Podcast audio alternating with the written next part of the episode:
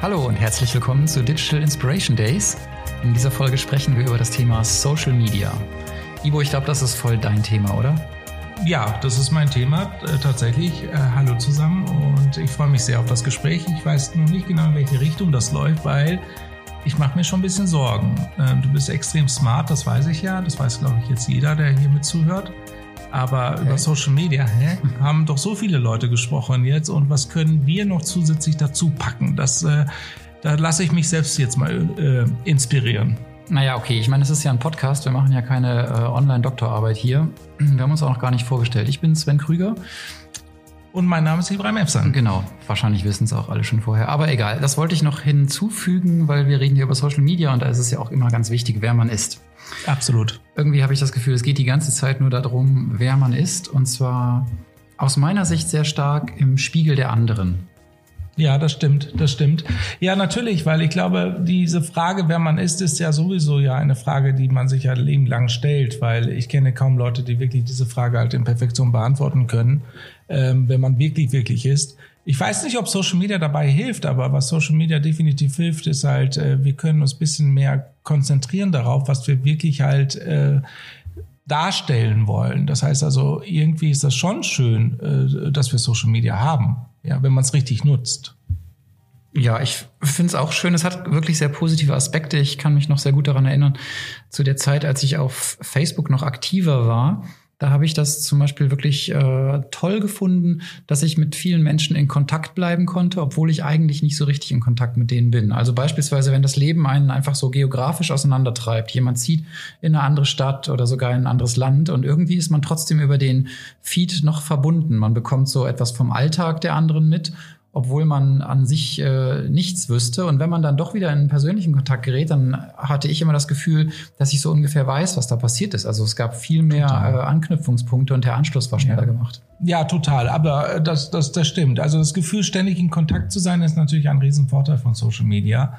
Hat natürlich aber auch wiederum teilweise Nachteile, weil wenn man halt vielen Leuten folgt und äh, man, ich bemerke das auch bei Facebook und ähnlichen äh, Plattformen, äh, ich sehe dann die Leute, was die halt machen. Ich interessiere mich dafür, aber so richtig dann in Interaktion zu treten, das fällt mir manchmal schwer, weil es halt doch mit Arbeit zu tun hat dann am Ende des Tages. Weil wie viele Interaktionen mache ich denn pro Tag? Und äh, jede Interaktion hat ja auch eine Reaktion meistens. Und das heißt also, ich muss dann immer weiter, weiter, weiter reagieren und äh, hat bestimmt mit dem Alter zu tun, aber irgendwann hat man einfach keine Lust mehr, 10, 15 parallele Chats zu fahren, ja, außer möglicherweise auf Plattformen, die, die halt äh, dazu bringen, dass halt zwei fantastische Menschen sich kennenlernen können.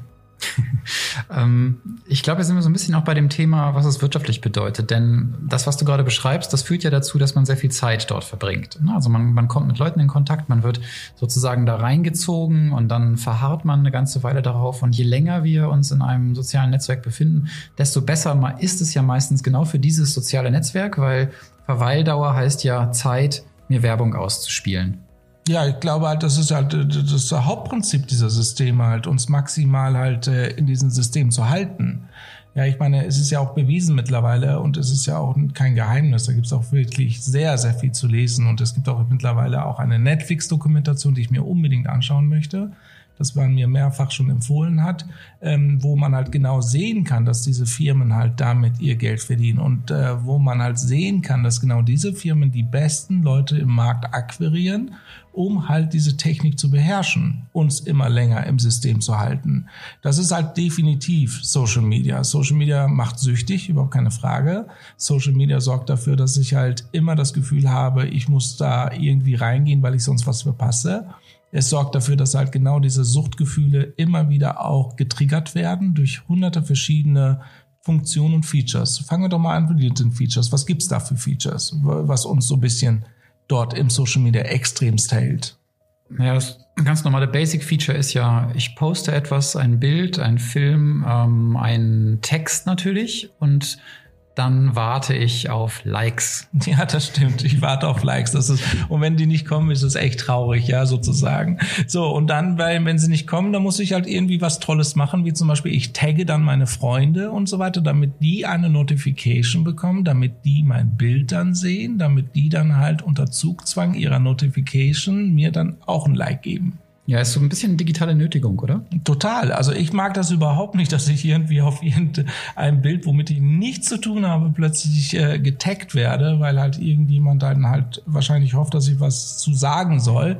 Ähm, aber ich find's nicht schön. Ich find's nicht schön. Aber es ist okay. Also was soll man machen? Wir können ja nicht die, allen Leuten sagen, du darfst das nicht, weil die Funktion ist nun mal da und die Funktion sagt ja, tagge Menschen ähm, damit die Notification bekommen. Okay, damit kann man halt umgehen. Welche Features haben wir noch? Naja, ich wollte noch mal kurz zurückkommen zu dem Taggen. Also mir passiert das zum Beispiel häufig auf äh, Business-Netzwerken eigentlich. Wir sind ja jetzt so ein bisschen über wahrscheinlich Social Networks wie Facebook äh, eingestiegen gedanklich. Aber inzwischen scheinen ja alle Features sich auf allen Netzwerken nach und nach breit zu machen. Also das Tagging beispielsweise begegnet mir häufig auf LinkedIn wo ich auch manchmal erstaunt bin, dass Leute einfach einen Artikel schreiben und dann darunter einfach eine riesen Taglist haben, um natürlich die Reichweite dieses Artikels äh, zu verlängern. Zu Recht auch. Ich meine jetzt mal ganz ehrlich, der paar Insights. Äh, viele sind sich gar nicht so richtig bewusst, halt, was so ein Artikel eigentlich für Zeit und Geld kostet. Ja, ähm, wir beide sind ja auch im Business-Kontext ja auch sehr viel mit anderen Social Media Top-Experten unterwegs und helfen auch anderen Unternehmen und Konzernen halt Social Media besser zu verstehen und so weiter. Und wir bekommen das ja mit, auch in den Firmen, was eigentlich so ein Text bedeutet. Ein Text bedeutet erstmal etwas Spannendes natürlich zu schreiben, was halt vorher am besten noch nicht gab. Oder eine neue Ansicht halt dazu zu schreiben. Wenn ich einen Text schreibe, zum Beispiel auf meinem Blog, und äh, ich habe dann halt keine Ahnung, äh, drei Tage nachdenken müssen, einen Tag schreiben müssen, das halt zur Korrektur zusenden müssen, abwarten müssen, dass die Korrektur wieder zu, zurück ist, dann nochmal korrigieren, nochmal halt anpassen und so weiter. Das dauert ja ewig, bis dann so ein Artikel fertig ist und hat möglicherweise 800 Euro bis 3000 Euro gekostet. Das kennt man ja von den Unternehmen, wie viel die zahlen für solche Artikel. Dann packt man das auf LinkedIn drauf und hat nur 117 Ansichten. Mhm. Schrecklich. Oder? ja, wenn du da so ein ähm, Werbeäquivalent ausrechnest, dann wird es natürlich irgendwann hart. Aber das muss man eben per Medium und, und auch Zielgruppe selber entscheiden, dann ob man das so macht oder nicht. Man kann ja auch einfach was schreiben ohne die ganzen Schleifen, wenn man es halt selber kann. Ne? Dann kann man viel Geld und Zeit sparen. Aber ich gebe dir recht, also etwas zu produzieren, ähm, ob jetzt mit oder ohne Geldaufwand, das kostet in jedem Fall Zeit und Engagement und man hat sich irgendwie inhaltlich auch äh, involviert. Und wenn dann keinerlei Reaktion kommt oder so wenig Reaktionen, dass man äh, sich fragt, äh, hätte ich es auch einfach sein lassen können, das ist sicherlich frustrierend. Und jetzt sind wir auch aus meiner Sicht ein bisschen bei der perfiden äh, Sache, die bei Social Media immer mitschwingt, nämlich, dass es äh, uns psychisch auch einfach erreicht. Wenn wir frustriert sind aufgrund von irgendetwas. Ja, wie, wie meinst du das? Ja, also äh, ich meine damit, dass äh, Social Media unsere Emotionen erreicht, dass wir so etwas wie Frustration oder Freude empfinden, dass wir ein, ein elektronisches Medium benutzen und äh, es ist für uns einfach nicht nur Unterhaltung oder Information, sondern es geht eben tatsächlich in eine Gefühlsebene hinein und macht etwas mit uns. Ja, damit kommen viele nicht klar. Das ist wohl wahr. Also viele, die halt Social Media nicht nutzen, sind sich ja über ihre Gefühle auch teilweise nicht bewusst und das ist für die zu stressig ja, wenn sie halt aktiv mitmachen. Ein gutes Beispiel dazu, wenn man sich nicht selbstbewusst ist, ja, also in der nicht wirklich dieses typische Selbstbewusstsein, sondern eher so im Leben stehen und äh, und halt auch die Dinge auch so akzeptieren, wie sie sind, im Flow zu sein und so weiter. Ja, du gehst da rein, postest etwas und kriegst erstmal Kritik. Und zwar am, am schlimmsten noch von deinem Kunden oder so, ja. Also das können sie nicht sagen oder ähnliches, ja. Und heute kann man ja in tausendfachen Fettnäpfchen treten. Ja, man ist ja wirklich halt ständig in Beobachtung von den Türschützern, von den, keine Ahnung, von den, von den Frauen, von, von, von Managern, von allen möglichen Leuten. Das heißt, also man ist ja schon ein bisschen im Beobachtungssegment auch unterwegs. Heißt, wenn man da mit einer Kritik nicht umgehen kann, das ist ja emotional totaler Stress. Ja, weil wir Anerkennung suchen, weil wir natürlich alle unterm Strich gemocht werden möchten, so dass eben tatsächlich äh, Kritik, die dann geäußert wird, je nachdem in welcher Form die auch geäußert wird, kann schon sehr angreifen, aber es sind ja auch einfachere Dinge. Also tatsächlich, dass man einfach nur ähm, das Netzwerk benutzt, dass man aber eben, wie gesagt, äh, wenig Freunde oder Follower hat, dass eigene Beiträge wenig Resonanz erzeugen, während Beiträge von anderen vielleicht irgendwie das hundert oder sogar tausend oder millionenfache Echo bekommen, obwohl die jetzt qualitativ auch nicht besonders viel besser sind. Ja, das Und stimmt. Das führt ja auch bei vielen Menschen zu Frustration.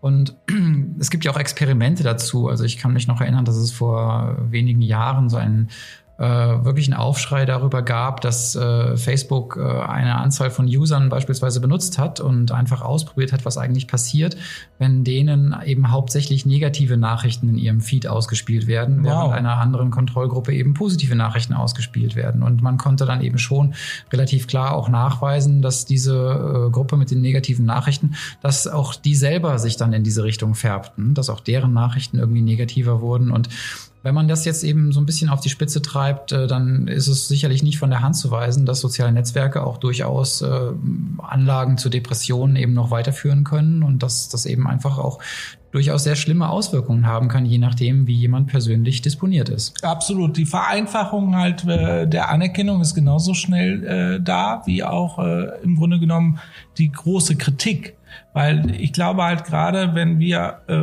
als, als Management, Führungskräfte dann halt das ganze Thema angehen wollen, dann müssen wir uns halt richtig, richtig bewusst sein, wie wir Social Media machen wollen, wie wir halt da dran gehen, welche Regeln es gibt und natürlich auch mit einem richtig, richtig guten Plan. Äh, ohne das wird es echt wirklich kritisch. Und ich glaube, heute muss halt irgendwie, leider nutze ich das Wort muss hier sehr, sehr gerne, ähm, weil ähm, wir müssen uns halt irgendwie präsentieren und darstellen und unsere Werte vermitteln und so weiter, um halt heute gesehen zu werden, weil ähm, aktuell ist es ja unglaublich, wie viele Leute, wie viele Top-Experten plötzlich sichtbar geworden sind, die vorher nicht da waren. Also es gab mal wirklich, wirklich eine Zeit, da hat man ähm, lange suchen müssen, bis man einen Experten für Digitalisierung gefunden hat. Und heute ist es ja dauerhaft überall da. Oder auch einen guten Keynote-Speaker. Heute gibt es halt tausend Listen, wo man die lesen kann. Also die, man muss halt aktiv bleiben, sonst wird man heute nicht mehr gesehen. Oder wie siehst du das? Ich habe jetzt gerade darüber nachgedacht, dass es auch dazu Untersuchungen gibt, dass über 50 Prozent der Social-Media-Nutzer tatsächlich unglücklich sind über ihre Social-Media-Nutzung. Und du hast jetzt gerade einen Grund dafür präsentiert, warum es aber doch wichtig ist, dass man es eben trotzdem macht. Und ich sage jetzt bewusst trotzdem, weil warum sollte ich etwas machen, was mich eigentlich unglücklich macht? Und äh, du sagst eben, naja, aber wenn ich es nicht mache, dann bin ich eben nicht sichtbar. Und scheinbar ist das ganze Thema der Sichtbarkeit in immer mehr Branchen. Du hast jetzt äh, so zwei, drei genannt, aber wahrscheinlich kann man jetzt noch 300 äh, weitere nennen. Dieses Thema der Sichtbarkeit ist eben einfach im Jahr 2020 äh, von entscheidender Bedeutung. Ja, ohne das geht's ja kaum. Ich meine, wir sind ja alleine schon, ähm, das kennt man ja, wenn man halt jemanden trifft, äh, wir sind ja schon alleine total beeinflusst davon halt äh, mit den Google-Ergebnissen. Ich treffe jemanden, ich äh, google den, und wenn ich über den nichts finde, dann ist es ja fast schon wie so ein Schläfer, ja. Also dann, dann muss man ja wissen aufpassen, ob man den noch treffen möchte oder für welche Organisation diese Person arbeitet, ja. Dass er sich nicht äh, online und Social Media technisch zeigt. Nee, ähm, wir, wir, heute ist es total relevant, sich zu zeigen. Und zwar so, sich zu zeigen, dass es auch absolut sinnvoll ist dass ich, äh, ich habe ja dafür einen eigenen, eigenen Spruch entwickelt. Ich sage immer wieder halt, das System Social Media nutzt dich aus. Also sorge dafür, dass du alles entwickelst, dass du das System ausnutzt, ja, dass du einen Vorteil davon hast, dass du halt nicht am Ende des Tages der Verlierer, der das Opfer bist von dem System selbst. Du machst so die äh, digitale Version von äh, macht kaputt, was euch kaputt macht, äh, nutzt aus, was euch ausnutzt. Sozusagen. Ja, exakt, genau, weil äh, ich kenne das andere nicht, aber das hört sich auch cool an. ja, nehme ich. Ja, also äh, du lässt dich einfach generationstechnisch schlecht verorten, merke ich hier gerade. So, also zum Beispiel, weil, ähm, naja, wenn in deinem Alter, du hast gerade geschildert, wenn du jemanden triffst, und äh, dann, dann googelst du die Person danach. Das ist so, sowas, das sagt man heute Generation Z nach. Also diejenigen, die so zwischen 95 und 2010 geboren sind. Also so, das ist nicht so ganz unsere Generation. Aber klar, im digitalen Umfeld äh, ist man natürlich äh, tendenziell so ein bisschen mehr auf, auf der Schiene, weil man eben viele digitale Tools nutzt, so wie die eben auch. Aber das ist eben die erste Generation, die so richtig im digitalen Medium äh, aufgewachsen ist. Und äh, deswegen gehen die nochmal so ein kleines bisschen anders damit um. Also für die ist total selbstverständlich, äh, jemanden kennenlernen und dann sofort googeln. Ja, das ist auch für mich auch. Das ist doch YOLO, oder? Bisschen. Ja, weiß ich nicht. Also YOLO ist ja mehr so fun-bezogen. Also wer es noch nicht gehört hat, Y-O-L-O, YOLO, you only live once. Also das ist ja so ein, so ein bisschen Online-Hedonismus, könnte man sagen. Ne? Was du schon angesprochen hast, wo wir bei diesen komischen Abkürzungen sind, äh, dass, dass man die Angst hat, etwas zu verpassen, ist ja FOMO. Ach wow. Fear of Missing Out. Und das ist zum Beispiel. Das habe ich auch. das ist zum Beispiel etwas, was wirklich in den sozialen Netzwerken ja zelebriert wird, äh, weil man kann eben einfach, wenn man zum Beispiel Instagram öffnet, einfach von morgens bis abends sich angucken, wie also äh, Menschen einfach das beste Leben zu führen scheinen. Ja, das ist aber auch teilweise Selbstbetrug. Ich meine, ich war ja wirklich mal mit so einer Instagram-Dame mal für paar Tage zusammen. Und ähm, naja, zusammen nicht, wir haben uns halt toll verstanden. Und äh, ich habe dann halt gesehen, dass sie halt bei einem Bild fast zwei Stunden gebraucht hat, bis es fertig war. Und in diesen zwei Stunden saß ich halt im Café gegenüber ihr und habe ihr zugeguckt, ja. Und ich, äh, das ist mir too much. Also das ist halt, man muss schon ein bisschen bei der Wahrheit bleiben. Aber nochmal zu FOMO und YOLO. Ähm, YOLO war nochmal? You only live once. Genau, weil ich glaube halt, wenn ich, wieso google ich die Person, äh, wieso fühle ich mich dann auch wie äh, Generation Z, weil ich genau dasselbe sehe. Ähm, das beschreibt ja nur, ähm, eigentlich nur, dass ich halt Zeit sparen möchte, weil ich möchte ja schon gucken, wer ist die Person, welche Ansichten hat die Person, wie kann ich mich irgendwie halt mit der Person auch vielleicht besser unterhalten, wenn man sich trifft und so weiter. Das ist für mich extrem relevant geworden. Deswegen gehe ich auch sehr gerne auf ein LinkedIn, ähm, LinkedIn ähm, Profil, weil man da auch sofort sehen kann, die Fähigkeiten der Person. Also für was interessiert die Person sich? Und erstaunlicherweise, wir leben echt 2020, nutzen diese, diese einfache Funktion die meisten Leute falsch. Ja, die lassen das von anderen entscheiden, welche Fähigkeiten man hat. Also ähm, das ist vollkommen falsch, weil die Fähigkeiten, die man hat, hat man selbst erlernt und manche Fähigkeiten wissen doch die anderen auch teilweise gar nicht. Das heißt, ich kann doch diese Fähigkeiten einfach selbst einstellen bei LinkedIn und dann halt paar Referenzen dazu bitten und dann ist dieses LinkedIn-Profil extrem wertvoll und das nutzen auch viele nicht. Wie kannst du dir das erklären? Ich habe das in, in, der Form noch gar nicht so, so wahrgenommen. Ich merke auch, dass ich da so einen anderen Zugang habe. Ich google zwar auch tendenziell Menschen, die ich kennenlerne aus, aus Neugier und Interesse, was, was so noch mehr hinter denen steckt, aber im Großen und Ganzen äh, gucke ich einfach, wenn ich jemanden kennenlerne, äh, wie sich das für mich anfühlt und wie ich die Person finde und wie die auf mich wirkt und ob ich die sympathisch finde und wie Ach, du bist wieder so romantisch, ich verstehe nee, das. Ich bin, weiß nicht, ob das romantisch ist oder so ein bisschen oldschool oder so, aber mhm. tatsächlich äh, lerne ich oft Leute kennen, die fast überhaupt keinen, äh, ich nenne es jetzt mal digitalen Footprint haben. Die sind auf keinem sozialen Netzwerk und auch über Google nicht besonders zu finden und die machen auf mich oft einen ganz glücklichen, ausgeglichenen, gesunden Eindruck. Mhm. Also deswegen bin ich da auch tatsächlich ein bisschen hin und her gerissen zwischen auf der einen Seite äh, zu wissen, ähm, für die meisten Leute bedeuten soziale Netzwerke eigentlich auch einen gewissen psychischen Stress, weil man ständig irgendwas serviert bekommt und andauernd dieses Fear of Missing Out Gefühl eingerieben bekommt, was alle gerade wieder fantastisch FOMO. machen. Ja, genau. Ich, also genau, manchmal ist es einfach zu viel FOMO äh, und oft ist es auch in meinen Augen nicht, nicht real. Also das ist einfach zum Beispiel Instagram wenn man sich da die, die Feeds so anguckt, äh, das ist einfach nicht das wirkliche Leben. Und das ist ja auch okay. Also ich zum Beispiel bin ein Fan von Instagram, weil ich äh, das mag, dass das so ein seichtes, oberflächliches, nettes Netzwerk ist, wo man schöne Menschen in schönen Umgebungen sieht. Äh, mir ist das lieber als dieses ewige Rumgehetze, also Hetze im Sinn von ähm, Hassrede, negativ sprechen und so weiter, was man so viel auf Facebook und auf Twitter findet.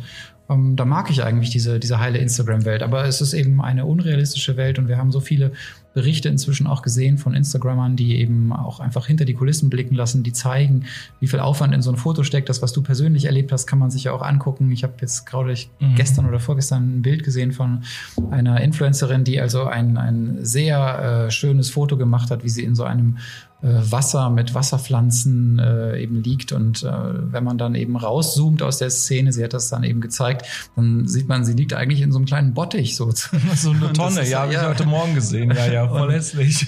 Ja, aber das, das, das, Foto, was entstanden ist, ist wirklich sehr schön, aber es hat eben einfach irgendwie keine, äh, keinen echten Bezug zur Realität. Ja, genau, es gibt halt diesen Ort nicht. Das stimmt, sie hat sich das selbst erschaffen. Ähm, jetzt äh, dazu, äh, ich habe da halt eine ganz andere Einstellung zu Instagram. Ich habe das komplett geändert Anfang des Jahres, weil ich habe dann halt einfach nur noch Menschen oder äh, folge nur noch halt Profilen, die Urlaubsorte zeigen, die außergewöhnlich sind oder Restaurants zeigen, die alte außergewöhnlich sind in der Stadt, wo ich gerade lebe. das hatte eine enorme Wirkung. Ich folge nur einer Person, die halt wirklich immer schöne Bilder postet, Claudia Bechstein. Ähm, die macht das wirklich, wirklich toll. Und ähm, aber sonst versuche ich halt maximal die Leute halt zu reduzieren, wo es halt nur darum geht, halt sich schön in Position zu zeigen, weil das ist halt kein Mehrwert für mich, ja. Also das bringt mir auch nichts, weil ich will auch nicht wissen, halt, was für eine Schminke oder was für ein Parfüm oder was für ein äh, Make-up die Person nutzt, sondern eher wirklich halt Orte, wo ich hinreisen kann, Dinge, die ich dann sehen kann, Sprüche, die ich halt verwenden kann. Das sind so Sachen, die mich total interessieren. Das kann man sich auch schön bauen, da gebe ich dir recht ob das die reale Welt ist. Äh, man kann sich die reale Welt sich bisschen erschaffen. Wobei ich ja darüber ja gepostet habe vor einigen Tagen auf LinkedIn und auf anderen Plattformen, dass ich es halt unglaublich schlimm finde und auch wirklich, wirklich schlimm finde, dass wenn man ein Bild macht von einem Ort und dann halt so stark bearbeitet, dass es eigentlich nicht mehr der Ort ist, sondern eine, eine schöne Landschaft, die es einfach so in der Form nicht gibt und das dann auf Instagram hochlädt mit sogar äh, möglicherweise Fakes da drin, dass man dann möglicherweise noch Vögel da reinbaut oder Wiesen reinbaut oder Blumen reinbaut in Orten, wo es nicht gibt verarscht man sozusagen auch die anderen Menschen, die sich das anschauen. Ein gutes Beispiel. Ich komme dann in Träumen. Ich will genau an diesen Ort fahren oder fliegen. Also fliege ich dorthin und dann sehe ich einen Ort, was einfach nicht existiert. Oder halt voll ist mit Touristen, weil man das halt in, in äh, stundenlanger Bearbeitung von Bildern halt irgendwie rausretuschiert hat. Ähm, ich, ich weiß nicht, wie findest du das? Also ich finde es schrecklich, aber ey, ich will dich nicht beeinflussen. Ja, ich finde es auch nicht besonders toll, aber letztendlich ist es einfach nur die Instagram-Version dessen, was wir seit Jahrzehnten aus Reisekatalogen kennen, oder? Wo wir auch Bilder von den tollsten Orten sehen und dann kommen wir da hin und irgendwie ist das Gras doch nicht so grün und das Wasser doch nicht so türkisfarben und so weiter. Ich bin zum Beispiel äh, letztes Jahr ähm, in Thailand auf Koh Phi Phi gewesen und dort gibt es ja vorgelagert äh, so eine kleine Insel, wo dieser Strand ist. Maya. An dem, an dem The Maya, Beach. I Maya Island. Exactly, genau. Und äh, dort wurde wurde eben The Beach gedreht mit Leonardo DiCaprio und äh, deswegen ist das jetzt auch einfach äh, ruiniert dort. Ne? Und die Insel ist eben größtenteils gesperrt, man kann da nicht mehr hin, mhm. was ja wahrscheinlich eine gute Nachricht für die Insel ist. Ähm, aber am, am Ende muss man eben sagen, das, was du beschreibst, äh, man sieht halt Bilder von tollen Orten und ist fasziniert und schreibt sich das vielleicht sogar auf so eine Liste nach dem Motto, da möchte ich auch mal hinfahren. Führt natürlich dazu, dass all diese Orte äh, diese traumhafte Schönheit äh, verlieren, dass diese Kulissen nach und nach verloren gehen oder eben tatsächlich zu Kulissen werden. Ja, genau. Apropos die Kulisse Maya Island, äh, nachdem diese Tsunami-Geschichte war in Thailand, hat Leonardo DiCaprio tatsächlich eine unfassbare Summe investiert, um dort wieder die Palmen aufzusetzen. Mhm. Immerhin. Immerhin. Ja. Aber äh, es ist auch ein Fake. Also die Insel ist viel zu klein. Also da, das ist auch vollkommen fake. Das ist nicht The Beach. Also das ist halt irgendwie ein Teil von dem Film The Beach weil das hört ja irgendwann mal auf hinten. Also das ist ja nur noch halt eine Toilette hinten, ein bisschen ein paar Bäumchen. Ja, klar, gut. Und da ist ja sonst nichts. Das ja. ist ja keine Insel. Das ist ja nur eine, ein Strand. Okay, ja, lass uns nicht über Filmsets reden. Okay, okay. Aber auch das ist trotzdem ein Teil von Social Media, weil das wird da halt vermittelt. Ein gutes Beispiel. Wir kennen diese Bilder und die kann man auch in fünf Minuten auf Instagram ja suchen. Da sieht man halt die Person auf dieser Insel und irgendwie ist dahinter keine Boote zu sehen, keine Menschen zu sehen und so weiter, wie die das auch immer schaffen zu faken aber da ist, da sind tausende Menschen. Ja, da ist eine ganz kleine Insel mit 20 Booten und 30 russischen Yachten und, äh, und äh, wirklich Tausende von Menschen. Ja, also genau, ich habe das auch selber letztes Jahr mal gepostet, so ein Foto von so einem Strand und dann äh, der, die andere Seite, wo man eben einfach dann locker diese 50 Boote nebeneinander liegen sieht, die den Strand auch komplett zuballern. ja. Aber egal, also äh, du hast vorhin nochmal gefragt, was, was für Features und, und du hast dann eben auch beschrieben, wie man die Bilder manipuliert. Und, aber das ist ja auch gewollt. Ne? Die Bilder werden manipuliert, weil wir diese Tools Tools haben. Also ich kann ja wirklich äh, mit, mit leichtesten Mitteln mir kostenlos irgendeine App runterladen, die ich eben zur Fotobearbeitung benutze. Die sozialen Netzwerke selber bieten mir diese Filter. Ich kann alle möglichen äh, Filter per Default einfach so draufsetzen. Also ich muss da mich nicht besonders anstrengen. Ich muss jetzt nicht noch drei Stunden zu Hause bearbeiten, sondern ich kann tatsächlich in wenigen Sekunden aus einem relativ äh, normalen Bild ein sehr gutes Bild, vielleicht sogar ein spektakuläres Bild machen. Und natürlich, äh, visuell ist das ein sehr, sehr starkes Medium. Und äh, da wird eben auch entsprechend darauf reagiert. Total. Aber wir haben, wir haben ja auch die neuen Handys, die halt die Prozessorleistungen jetzt haben, die halt diese Bilder auch und die Videos so schnell bearbeiten können. Noch vor wenigen Jahren war das ja unmöglich. Unmöglich. Es ist halt einfach so. Wir haben eine komplett neue Art, Systeme zu denken, zu entwickeln, die halt dazu uns bringen, halt genau diese Form von Spaß zu haben. Ich meine, wir können jetzt noch mal einen Schritt weitergehen. Wenn die das jetzt heute schon so gut können, diese Filtertechnologien, werden sie auch in der Zukunft auch mehr Fake erlauben dürfen und können. Also die Technik ist soweit. Ich kann halt einfach ein Video nehmen, wo ich nicht war und einfach mein Gesicht reinpacken und dann sieht so aus, als wäre ich dort gewesen. Ja, ähm, das wird kommen. Das Gefühl, das erlebe ich jetzt irgendwie schon hundertfach täglich, wenn ich mich in Zoom-Konferenzen befinde. Konferenzen übrigens. Ja. Also ich bin in Zoom-Konferenzen und die wow. Menschen haben so ähm, diese Hintergründe, die per Default angeboten werden. Also du kannst ja. dich hochladen und du hinter dir ist ein Palmenstrand oder hinter dir ist äh, ein, ein Nordlicht oder du ja. hast irgendwie ein Weltall als Hintergrund. Ja, ich kann mich dran erinnern. Foto. Ich sehe das manchmal, ich sehe das, aber das ist total peinlich. Ey, Leute, wenn ihr keine guten Kameras habt, lasst es, ja, weil ab und zu mal verschwinden ja auch Teilbereiche des Gesichts, wenn man sich bewegt, ja. Ja, aber ich finde ehrlich gesagt, ich finde es doch besser, wenn ich da so einen so einen Space-Hintergrund sehe, als die, die, die nicht gebügelten Wäscheberge äh, die da manchmal auch im Bildhintergrund aufgestapelt sind. Also alles hat Vor- und Nachteile und äh, jeder, jeder, ja, jeder nutzt das eben so, wie es am besten ist. Aber eigentlich ist ja Zoom jetzt gar nicht das Thema, sondern soziale Medien und äh, dass sie uns möglicherweise süchtig machen. Und es ist ja ganz klar beabsichtigt. Ne? Wir haben darüber ja. jetzt ganz am Anfang gesprochen. Also die Systeme sind so gebaut und sie sind buchstäblich so gebaut, dass einfach UX-Designer, also äh,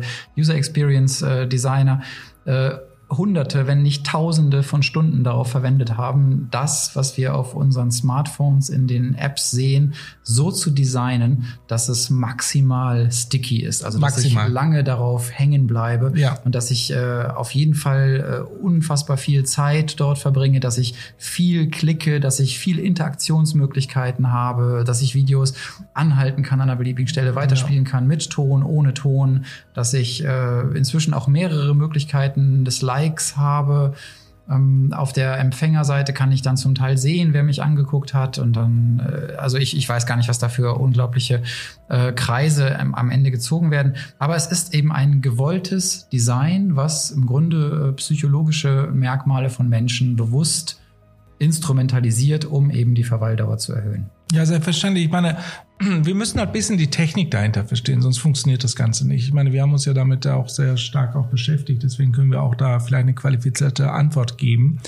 Ähm, man muss die Technik verstehen, als äh, würde es da ein, ein Autobahn geben, so kann man sich das vorstellen, mit total vielen Informationen. Jede, jede fünf Meter ist dann halt ein neues Bild, ein neues Video und so weiter.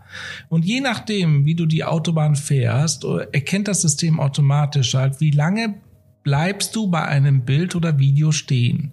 So, und dann wird halt dieses Bild und Video komplett identifiziert von den Farben, von der Art und Weise, was für ein Gefühl da drin ist, von der Tonlage, von der Aggressivität, von der Schönheit und so weiter, von dem Text, von den Tags, von dem, wer noch da drauf geschaut hat, wer noch sich dafür interessiert hat und so weiter, von welchem Ort man sich das anschaut, bis hin zu die Personen, die halt in der Nähe des Ortes sind, die sich das auch angeschaut haben. Das wird alles analysiert, kategorisiert und eingeordnet.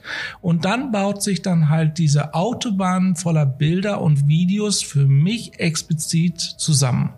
Und dann kann ich mich dann halt durchscrollen. Ich scroll dann durch und fühle mich sofort wohl, weil halt das System selbst erkennt, wer ich bin, was ich mag, welche Leute um mich herum sind und wie lange ich auf welches, äh, auf welche Fotos und Medien reagiert habe, auf welche Komiker beziehungsweise äh, welche Gewaltvideos und ähnliches und so weiter.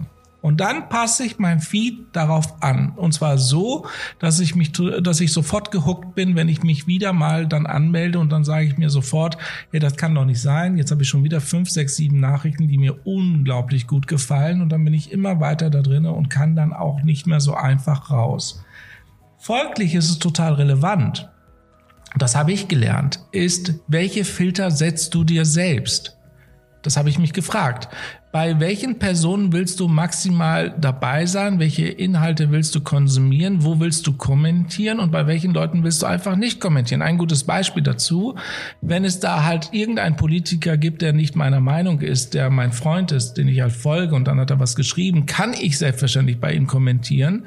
Wenn ich aber kommentiere, muss ich darüber mir bewusst werden, dass ich meinen eigenen Filter verändert habe. Sofort auf der Stelle.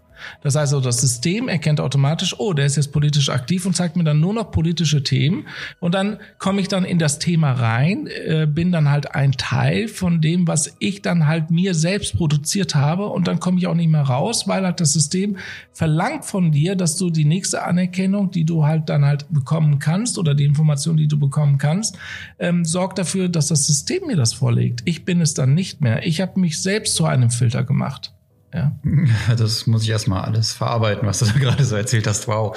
Ähm, ja, ist eigentlich relativ einfach. Ja. Ich muss gucken, was ich da tue. Selbst. Genau. Also im Grunde sagst du, alles, was du machst, wird natürlich in irgendeiner Art und Weise protokolliert. Also die digitalen ja. Fußspuren sind deutlich sichtbar und für jemand, der sozusagen im Backend eines solchen Systems sitzt, äh, diese Person sieht natürlich alles, wobei auch klar ist, das sind natürlich bei, wenn wir jetzt mal bei Facebook bleiben, das sind natürlich bei äh, Milliarden von Usern äh, sitzt da niemand mehr, der sich das persönlich anguckt. Na, das sind Maschinen. Halt, genau, wir haben halt einfach äh, Millionen von Servern buchstäblich, die eben äh, mit den entsprechenden Datenmodellen und Algorithmen gefüttert hier einfach den Feed optimieren. Ne? Und wenn die eben, so wie du sagst, sehen, aha, der interessiert sich also für die und die Inhalte, dann liefern die eben immer mehr von diesen Inhalten. Und wenn du dann auch auch noch interagierst und auch noch kommentierst, dann scheint dich das ja ganz besonders zu interessieren und auch noch ganz besonders zu binden und festzuhalten. Und dann muss das wohl besonders interessant für dich sein. Absolut ethisch gesehen noch keinerlei Regeln richtig, weil äh, Politiker verstehen Algorithmen nicht.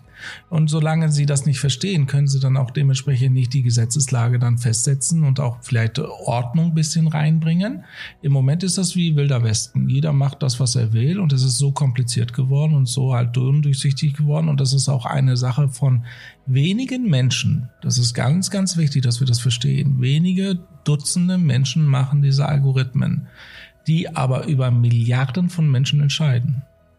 Wie sie was sehen, das ist schon ein bisschen echt verrückt. Also das ist schon ja, also die, genau, die ethische Seite ist, glaube ich, insofern schwierig, wie du sagst. Die Algorithmen sind nicht so leicht zu verstehen. Sie sind ja auch äh, nicht, nicht sichtbar in der Form. Und äh, gerade wenn wir über KI-Ethik zum Beispiel sprechen, wo man ja bei Algorithmen sehr schnell landet, dann gibt es natürlich immer wieder diese Forderung nach der Transparenz und der Nachvollziehbarkeit und so weiter.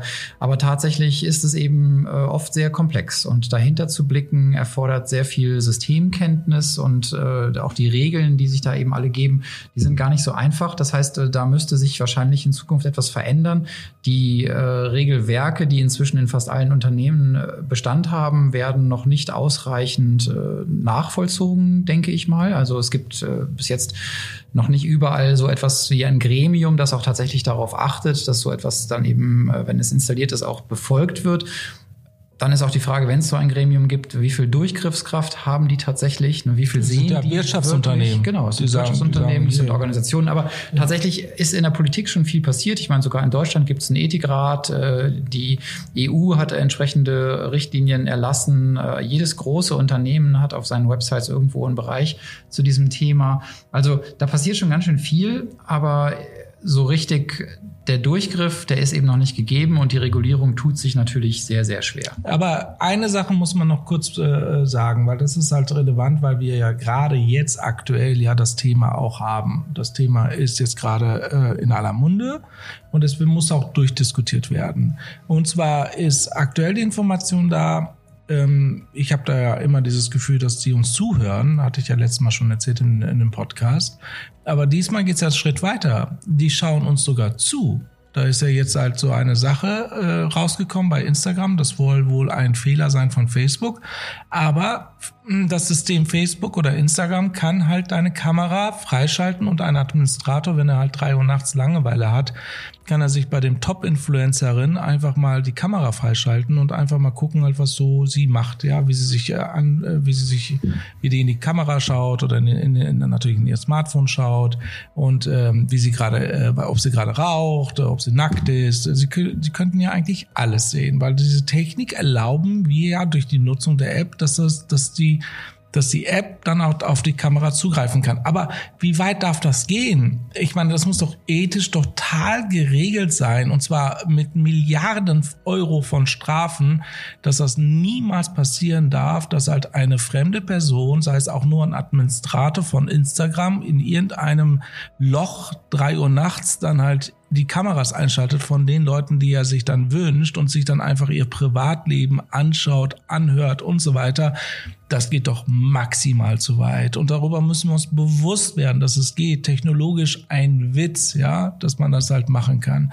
Weil Apple die Technik ja auch erlaubt, die, die Software erlaubt ja, in deine Kamera äh, reinzugehen und frei ein- und auszuschalten, wann es möchte. Und wir akzeptieren das ja durch die AGBs, durch die Nutzung der Apps, weil die Apps sind ja kostenlos.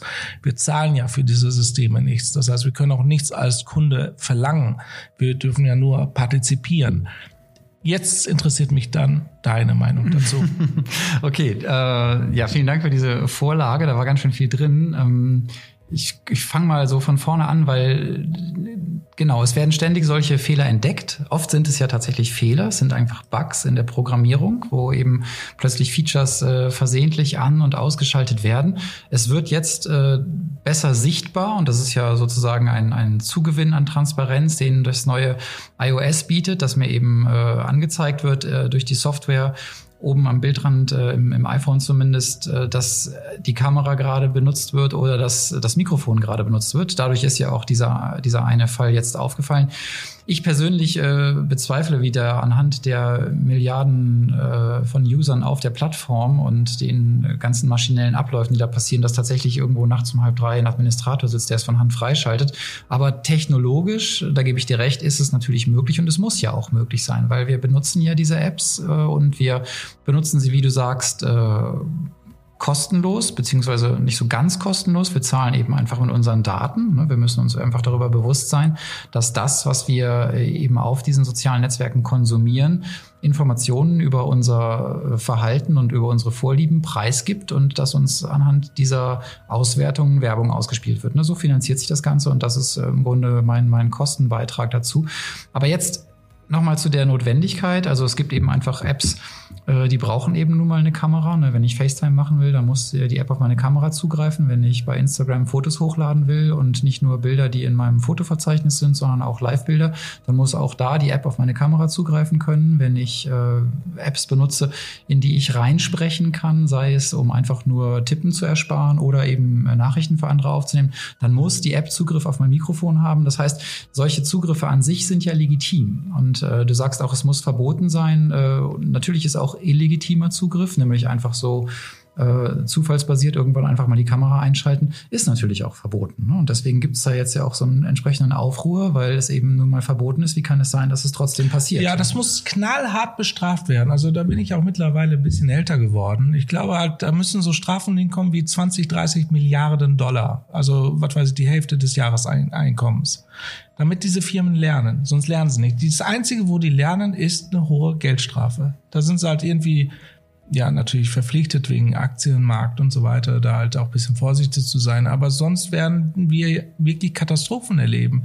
Es gibt ein Bild von Mark Zuckerberg, äh, der zeigt in seinem Büro, dass er selbst die Kamera und die Mikrofone abgeklebt hat. Das muss man sich mal vorstellen. Aber da wollte ich jetzt auch noch drauf eingehen, weil das ist wieder so typisch, wo ich irgendwie auch, ich habe sogar in den Artikel, den ich gelesen habe über diese über diesen Instagram Komm, ärger äh, Fehler. Ja, was heißt ärgern, aber das ist wieder so dieser typische Pseudo-Aufregermechanismus, mit dem wieder das ganze Thema Angst geschürt wird. Was du jetzt übrigens auch so ein bisschen machst, finde ich. Ja, ich mache das, nee, weil ich bin sauer. Kurz zu Ende sagen. Genau, das, war, ich will noch dazu diese, was sagen. Dass dann in dem Artikel, das dann zum Schluss steht, dass man auf dem Foto von Zuckerberg sieht, dass er eben selber auch seine Kamera abgeklebt hat, sei jetzt auch nicht gerade beruhigend. Ja, mein Gott, also wirklich jeder äh, weiß seit vielen, vielen Jahren, dass es die Möglichkeit gibt, dass sowohl Hacker wie Geheimdienste äh, theoretisch über eine Internetverbindung auf ein Gerät zugreifen können und in diesem Gerät, je nachdem wie das abgesichert ist, vielleicht auch die Kamera einschalten können.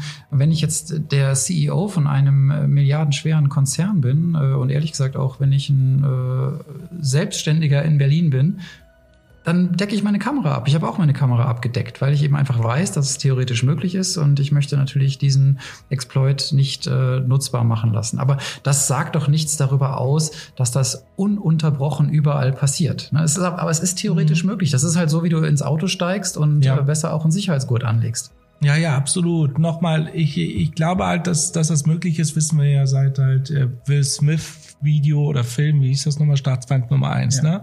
Ich meine, das ist ja wirklich perfekt beschrieben, was halt alles technologisch möglich ist. Und es war ja 2001 oder zwei oder drei, ich weiß es jetzt gar nicht mehr. Es ist wirklich ein alter Film mittlerweile. Und ähm, spannend dabei ist aber nicht die Frage, dass das möglich ist, weil das wissen wir, dass es möglich ist, sondern es muss geregelt werden. Es muss geregelt werden durch knallharte Gesetze, weil das geht zu weit. Die Firmen dürfen nicht diese Fähigkeit haben, äh, es machen zu können. Aber back to the root. Ich glaube, das ist halt äh, ein Thema, was wir halt in den nächsten Jahren noch besprechen müssen über auch die Grenzen, die da halt gesetzt werden müssen und so weiter, weil diese Art und Weise der Dominanz der, über Kommunikation, das, äh, das ist schon ein bisschen too much und zu heftig. Was haben wir noch zu sagen? Weil wir sind jetzt schon wieder bei 41 Minuten oder sowas oder 40 Minuten. Ja, ich habe auch echt das Gefühl, dass dieses Thema uns jetzt auch so richtig aus der Kurve gehauen hat, was so den roten Faden äh, des, des Gesprächs betrifft. Deswegen, aber lass uns da einfach nochmal zu so ein paar Sachen zurückkommen. Wie gerne. du sagst, es wird uns sowieso oft noch beschäftigen, glaube ich. Ähm, ich würde nochmal gerne auf so zwei Aspekte kommen, warum Social Media einfach so einen wahnsinnigen Stellenwert bekommen hat. Und das ist, glaube ich, äh, zum einen diese, diese Fähigkeit der Algorithmen, die wir gerade schon besprochen haben, dass wir eben einfach das, was uns gut gefällt, immer wieder mehr und mehr und mehr serviert bekommen. Äh, der Begriff der Filterblase ist seit vielen, vielen Jahren schon bekannt, aber das ist ja genau, was entsteht. Ne? Also um mich herum bildet sich also plötzlich so ein Netzwerk von Dingen, die mich offensichtlich interessieren und die werden ja irgendwie so zu meiner zweiten Realität. Deswegen äh, ist es, glaube ich, wichtig, sich ab und zu mal äh, gegenwärtig zu werden, dass das, was ich da sehe, eben einfach nur das ist, was ich, wie du vorhin ausgeführt hast, selber durch mein Nutzerverhalten produziert habe. Und dann, glaube ich, ist es auch noch ein wichtiger Aspekt, sich der, der, der Mechanismen bewusst zu werden, die eben täglich angewendet werden, um mich dort festzuhalten, sei es eben äh, das Thema der, der Likes oder der Zugriffe. Und was, was ja passiert ist, dass im Gehirn einfach jedes Mal so ein kleiner Anerkennungsschub, so ein Dopaminstoß ausgelöst wird. Und auch da gibt es ja Untersuchungen darüber, dass tatsächlich diese winzigen Dopaminschübe in den sozialen Netzwerken, die wir über unsere Smartphones erhalten, das also nicht der Dopaminstoß, der kommt aus dem Gehirn, den produzieren wir selbst, ne? aber das, äh, der, der Reiz, den wir über das äh, Smartphone, über das Social Network bekommen, der löst den eben aus, dass das uns tatsächlich süchtig macht und dass es schwieriger ist, von dieser Sucht loszukommen, als beispielsweise aufzuhören zu rauchen. Ja, das Boah. muss man sich mal vorstellen. Also wir sind Krass. tatsächlich süchtiger nach der Nutzung dieses Netzwerkes als nach äh, so einer Droge wie dem Nikotin in der Zigarette. Und da gibt es eben sehr viele weitere technische Mechanismen. Ich will noch einen, auf einen noch eingehen, der 2006 erst erfunden wurde. Oder was heißt erst? Da gab es noch kein iPhone, aber da ist das schon erfunden worden. Ähm, Asa Raskin heißt der Erfinder und da geht es um das Thema des Scrollens, weil was ja gerade Smartphones so wunderbar möglich machen, ist eben, dass man einfach unendlich weiter scrollt. Und deswegen sind ja auch viele Menschen so lange auf, auf diesen äh, ja, Plattformen. Genau. Ja, das, das Thema heißt also Infinite Scroll und es bedeutet auch wirklich genau das, nämlich unendlich scrollen können. Es hört niemals auf. Jedes Mal, wenn der Bildschirmrand erreicht wird, wird nachgeladen und es kommen einfach neue Feeds oder, oder Postings mhm. hoch. Und auf diese Art und Weise kann man natürlich tatsächlich Stunden um Stunden verbringen. Und mein aktuellstes Lieblingsbeispiel dafür, wie das unfassbar gut funktioniert, ist äh, TikTok. Ja, das stimmt. Total süchtig machen. Vorsicht. Ja, nicht installieren. haben die möglicherweise recht. Ja, und was natürlich auch wirklich Vorteile hat Social Media, weil ich, ich sehe ja wirklich die gigantischen Vorteile von Social Media ist halt, ich kann schon ganz genau personenbezogen fast schon Werbung ausspielen. Das ist schon ziemlich geil eigentlich. Also die Streuverluste sind so gering und ich kann auch mit kleineren Summen unfassbar viel erreichen. Und äh, das ist natürlich echt extrem wichtig, dass man das immer und immer wieder erwähnt. Wenn man halt tolle Produkte hat, kann man zielgruppenspezifisch genau dieses Produkt bewerben, dann optimieren ohne Ende, bis sich das halt auch rechnet. Das heißt also, ich kann dann tatsächlich durch Social Media zum ersten Mal Geschäftsmodelle entwickeln, um meine eigene ja, Un, ja, Selbstständigkeit und Unabhängigkeit zu erreichen. Das ist auch ein Riesenvorteil. Ihr setzt aber wieder voraus und jetzt finde ich, kommen wir auch so ein bisschen in diese Dilemmaschleife hinein, in der wir uns gesellschaftlich eben befinden. Das setzt natürlich auch voraus, dass viele das Netzwerk nutzen. Ne? Dann kann ich als äh, Anbieter da natürlich eine Werbung schalten, kann die sehr zielgruppengenau aussteuern, muss auch gar nicht so viel dafür ausgeben. Gleichzeitig äh, regen wir uns natürlich darüber auf, dass diese Konzerne so viel wert sind, dass so ein einzelner von denen mehr wert ist als der ganze DAX, hatten wir vor kurzem erst gesagt. Ähm, da beißt sich natürlich die Katze in den Schwanz. Ne? Wir sind auch hier wieder Teil des Systems und äh, wenn wir das verändern wollen, dann hilft es eben nur am eigenen Verhalten etwas zu ändern. Um da tatsächlich etwas bewirken zu können. Und ob uns das gelingt, das ist eben tatsächlich fraglich. Ich glaube, da werden die nächsten Jahre uns zeigen, ob sich diese Entwicklung weiter so fortsetzt oder ob es tatsächlich gelingt, irgendwo aus diesem Kreislauf auszusteigen. Ja, leider Gottes ist erst die Monopolstellung der Firmen erlauben ist, dass wir halt einheitlich denken können. Das ist schon ein bisschen, bisschen seltsam, aber auch logisch, ja, weil es halt einfach so sein muss. Ich meine, wenn nicht, wenn nicht alle WhatsApp oder Facebook oder Instagram oder sonst was nutzen, äh, das zerstückelt sich so sehr, dass man halt diese Effekte, die man halt auch erreichen möchte, auch gar nicht so richtig erreichen kann. Social Media bietet unglaublich viel. Social Media bietet halt äh, Öffentlichkeitsarbeit. Social Media bietet sich halt, sich zu präsentieren, seine Werte mitzuteilen. Social Media bietet die Möglichkeit, Partner zu finden, Geschäftspartner zu finden, ähm, sogar Familien halt irgendwie auch zusammenzubringen. Da gibt's auch hunderte von verschiedenen Geschichten. Ähm, Stories mitzubekommen von Menschen, die man eigentlich besser kennenlernen möchte. Deswegen finde ich auch das ganze Thema Social CEO, wo ich dich bitte, dass wir auch nochmal über Personal Branding nächstes Mal sprechen, also explizit, dass wir halt auch ein, ein Kapitel machen halt zu dem Thema, ähm, wie man als Social CEO wirken kann, wie man halt tolle Stories erzählen kann, wie man als Politiker wirken kann, Leute mitziehen kann und so weiter. Es gibt ja wirklich, wirklich ganz, ganz, ganz tolle Social Media Macher auch. Und äh, darüber sollten wir uns auch extrem freuen. Ich bin mir jetzt nicht ganz sicher, ob wir nach 46 Minuten so langsam aber sicher jetzt hier einen Schlussstrich ziehen sollten. Aber ich glaube, genauso wie bei der künstlichen Intelligenz lohnt sich hier nochmal zu sprechen. Ja, definitiv. Es sind so viele Themen angerissen. Das ist ja auch äh, in der Einführungsstaffel. Und ich glaube, da geht es auch darum, einfach mal das Feld so ein bisschen zu erkunden. Und äh, da wird jetzt klar, aus meiner Sicht zumindest, dass es hier bei Social Media noch sehr, sehr viel zu erkunden gibt, sehr viel zu vertiefen und zu klären gibt. Und da freue ich mich einfach drauf, wenn wir uns das nächste Mal so ein paar Einzelaspekte herauspicken und dann ja. mal nach. In diesem Sinne hören wir uns nochmal. Vielen Dank bis hierhin. Vergesst bitte nicht, uns Likes zu geben, gerne auch Kommentare und äh, toll wäre auch, den Kanal zu abonnieren. Habt einen fantastischen Tag.